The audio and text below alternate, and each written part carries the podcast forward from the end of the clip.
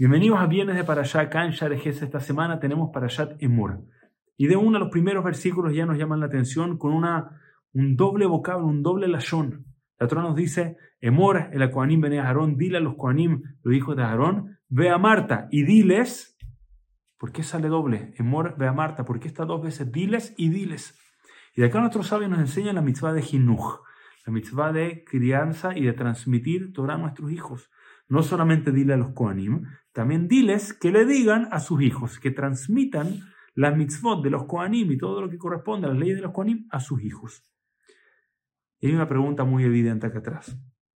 Rabbi Fran trae un pedazo muy lindo en esto y dice, ¿cómo puede ser que la Torah elige para transmitirnos a todos nosotros la mitzvah de Jinuj, una mitzvah que solamente se aplica a los Koanim, a la gran minoría del pueblo judío?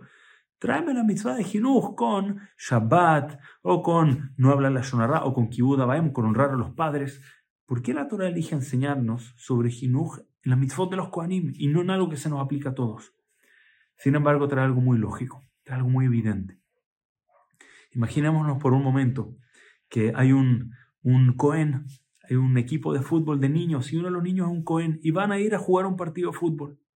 Están todos en camino y de repente al niño le dicen que para llegar al, al, partido hay que pasar por un cementerio. O de repente, sería bien creepy, pero el mismo lugar, la misma cancha donde van a ir solía ser un cementerio, por lo tanto, el niño no puede ir, no puede estar, no puede pasar por ahí, no se puede purificar. ¿Cómo se va a sentir el niño? Se dice que si el padre es levemente hábil, va a saber que esto no es un problema. No es que el niño va a decir que injusto yo soy Cohen, ¿por qué no?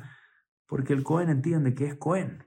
Es decir, es verdad, de repente no puede justo ir a este partido, pero el niño entiende que eso es porque él es Cohen, porque cuando se hace Zimun, a él le toca primero, el primero lo ofrecen a él, porque cada vez que se da un, un cabot, cuando van a subir la Torah, el primero que sube es Cohen, si no hay un Leví, repite el Cohen, si se va a servir, primero se le sirve al Cohen.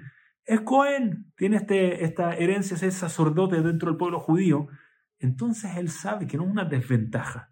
Él no puede pasar por el cementerio porque es sacerdote, porque tiene una responsabilidad especial, tiene un mérito especial, entonces va a ser con orgullo que no va a ir a pasar por este cementerio. Orgullo del, del sano, obviamente estamos hablando. Si será Fran, la Torah justo de ahí quiere que nosotros aprendamos la mitzvah de Jinuj. Cuando los hijos nos vean a nosotros transmitiendo la mitzvot, las mitzvot muchas veces van a ver que hay algo que muchos pueden y él vamos a decir, mira, tú eres Yehudi, esto tú no lo puedes hacer, esto tú no lo puedes comer, esto tú no lo puedes hablar. Entonces dice, una forma de transmitirlo es diciendo, bueno, tú sabes, acá las cosas son prohibidas, no se puede. El niño va a decir que, que, injusto, porque yo no puedo? Transmítelo como un cohen, dice.